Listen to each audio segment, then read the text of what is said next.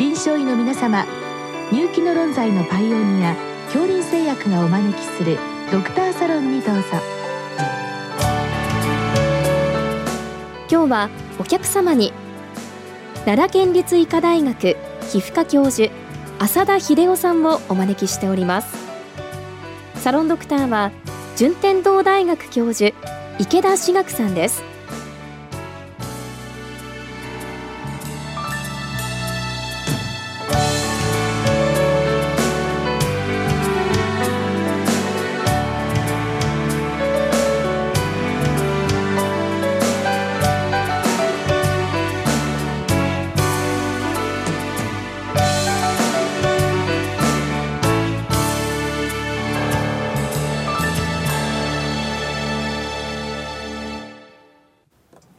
浅田先生よろしくお願いいたします。どうぞよろしくお願いいたします。えっと本日はですね帯状疱疹ワクチンについてあのご質問来ているんですけどえっとその前にですちょっとお伺いしておきたいことがですねなんか最近どうも帯状疱疹のあの患者さんが増えているんじゃないかという話が出てきてるんですけども実際これはあの新型コロナウイルスとかそのワクチンとの関係があるんでしょうか？はい。あの帯状疱疹の患者さんは確かにあの、増えてきているんです。で、あの、疫学データでも右肩上がりで増えてきているっていうデータがあるんですけれども、ただ、時々コロナが出てからその影響では帯状疱が増えてるんじゃないかというお話が出たりするんですけども、宮崎であの大規模な疫学調査を田山先生らがやられてるんですけども、そのデータでは特にコロナが流行り出してから増えてるっていうわけではなしに、ずっと前から右肩上がりで増えてきていて、まあ、特にその傾きはあまり変わらないというようなことをおっしゃってました。えただしですね、2014年に、えー、水筒ワクチンが、まあ、子供に定期接種されるようになって、水疱瘡の流行が激減いたしました。で、その後から確かに帯状疱疹の発症率っていうのはさらに上がってきているというデータはございます。ということはあのその帯状疱疹になる高齢者というのはすでに体の中に水筒のウイルスが入ってますよね。はい、そして小児が、まあ、水筒になるとその水筒を吸い込みますよね。だからそれで免疫がブーストされるというそういうイメージなんでしょうか？おっしゃる通りです。まあ、身の回りに、えー、この水筒の流行があるたんびにその水筒ウイルスに暴露されてでえっと、すでにもう免疫はある程度持ってられるので、水筒にはかからないんですけど、免疫が上がって、そして、えー、体の中に潜んでるウイルスの活動を抑えてくれて、帯状疱疹にならないで済んでるというふうな効果があるというふうに考えられます。あなるほど。じゃあ、もう新型コロナウイルス関連というよりはもう小児の水筒ワクチン接種っていうことの方が影響が強いんじゃないかというそういう考えですね。その通りです。で、まあ、もう一つベースでだんだん増えてきている理由っていうのは、やっぱり人口が高齢化してきて、そして高齢者の割合が増えてきている。で、帯状疱疹が増えている、まあ、大きな要因であるというふうに考えられます。なるほど。高齢化とその水筒ワクチンですね。それであの、まあ、先生方いろいろあの調査されて、え帯状疱疹になりやすい人っていうのを報告されてますけど、はいあのまあ、最近あのコロナのことで抗体と細胞性免疫とか、まあ、報告があるんですけど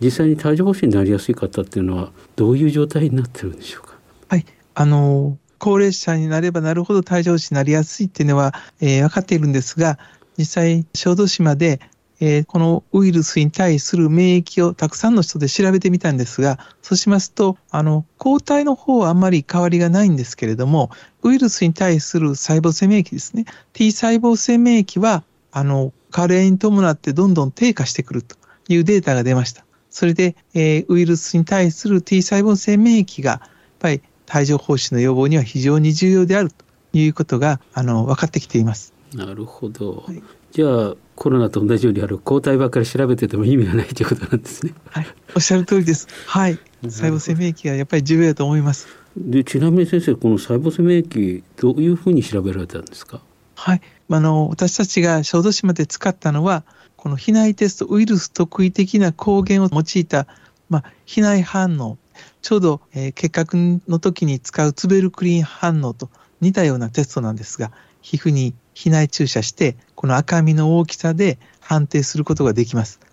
あの今残念ながらちょっと試薬が製造中止の状態になってるんですけれども非常に簡便にできる検査なんです。でそれ以外の検査として今それでそれ以外にはあまりいい検査がないんです。まあ、研究室内では患者さんの血液から T 細胞を取ってきてそれにウイルス抗原を入れそして、えーと、インターフェロンガンマというのを産生する T 細胞を調べたりとかすることあるんです非常に邪魔くさいっていうかどこででもすぐにできる検査ではないんで。そうですねじゃあいわゆる帯状疱疹に対する細胞性免疫を調べる方法は今のところ一般的でないっていうことなんですね。はい、ちょっと残念な感じがしますね。まあ、そこでまあしょうがないんであの帯状疱疹のワクチンということになるんですけれども、えー、とこれ2種類あると伺ったんですけどもそれぞれの、えー、と特徴とかですね、えー、とどんな方に使うか教えていただけますか？はい、はい、えっ、と一つは水筒の生ワクチンですね。子供さんの水筒予防に使われているワクチンと全く同じワクチンであります。で、もう一つがサブユニットワクチンってウイルスの抗原の一つのある成分にアジバントを加えて、それを、えー、ワクチンとして、まあ、免疫を誘導するのに使われています。で、この2つのワクチンはかなり大きな違いがございます。で、例えば、まず安全性で言えば、えー、水筒生ワクチンの方は、これはもう子供さんに、え、前から、以前30年前から使われている非常に長い歴史のあるワクチンで、で、まあ、副反応は、とんどの場合は、局所の、まあ、発石とかですので、比較的軽いですので、あまり問題になることはないということになります。え、一方、サブユニットワクチン、シングリックスの方は、これはえっ、と、アジバントが入っていますので、やっぱり局所の、え、腫れも、え、ちょっと強いですし、熱とか頭痛とか、そういうのは全身症状も大体6割の人、10人打ったら、まあ6人ぐらいの人に出るということで、えっ、と、まあ安全性に関してはそういう違いがあると。まあ、どちらかというと生ワクチンの方が安全であるということになります。で、一方、効果については、シングリックス、サブユニットワクチンの方が勝ってます。サブユニットワクチンでは帯状疱疹の発症が9割方予防できます。で、一方、あの生ワクチンの方は発症予防という面では半分ぐらいの効果です。で、まあ、重症化予防という意味では、えっ、ー、と、もっと高いんですけれども、あの、かなり発症予防で見ますとかなりの差があるということになります。あの、生ワクチンはやはり免疫が落ちた方とかには使えないということでしょうか？おっしゃる通りで、えっ、ー、と、生ワクチン、まあ、健常時には安全なワクチンなんですが、あの、免疫低下の患者さんは、あの、弱毒といえども生のウイルスですので、えっ、ー、と、摂取してはいけないということになっています。それで、えー、ステロイドを飲んでいる方とか、あるいは抗がん剤治療されている方とか、あるいはリウマチとか感染で培養されている方とか、そういう方には、このワクチンは、えー、生ワクチンの方は接種できないということになります。なるほど。まあちょっと先生気になるところはやはりお値段なんですけれども。あそうですね。えっと値段は生ワクチンの方がだいぶ安いということになります。生ワクチンの方は1回接種で7000円からだいたい1万円ぐらいと。ちょっとまあ施設によって違いますけど、それぐらいの値段。で、一方、サブユニットワクチンの方は2回接種で、この2回の値段がだいたい4万円ぐらいということで、ちょっと差があるということになります。あそうですね。ちょっと難しい選択になりますけれども、はい、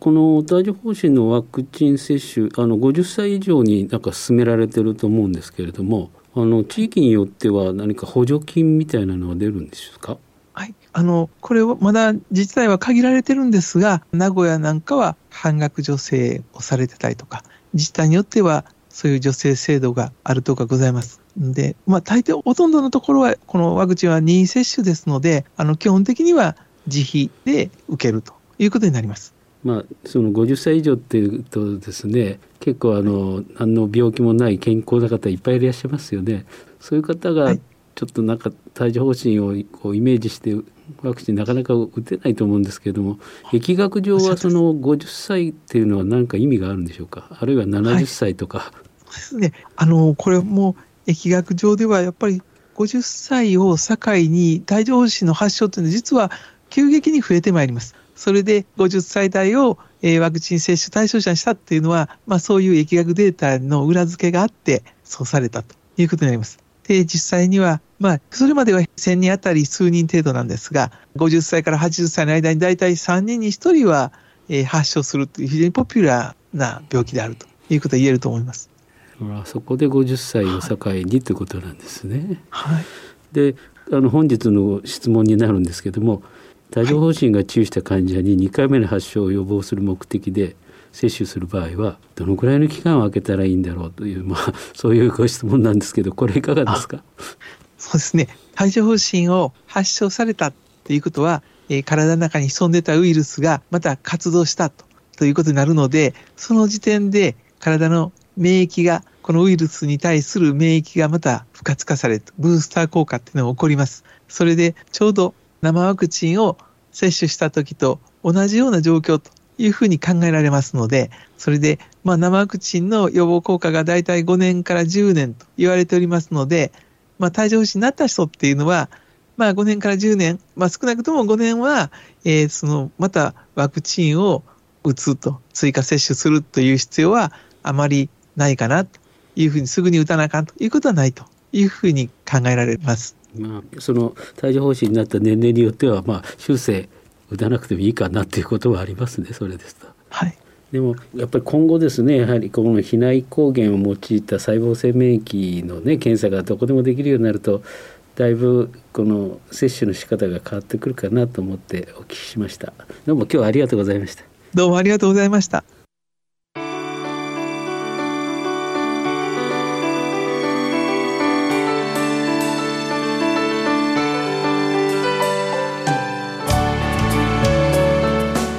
のお客様は奈良県立医科大学皮膚科教授浅田秀夫さん。サロンドクターは順天堂大学教授池田志学さんでした。それではこれで恐林製薬がお招きしましたドクターサロンを終わります。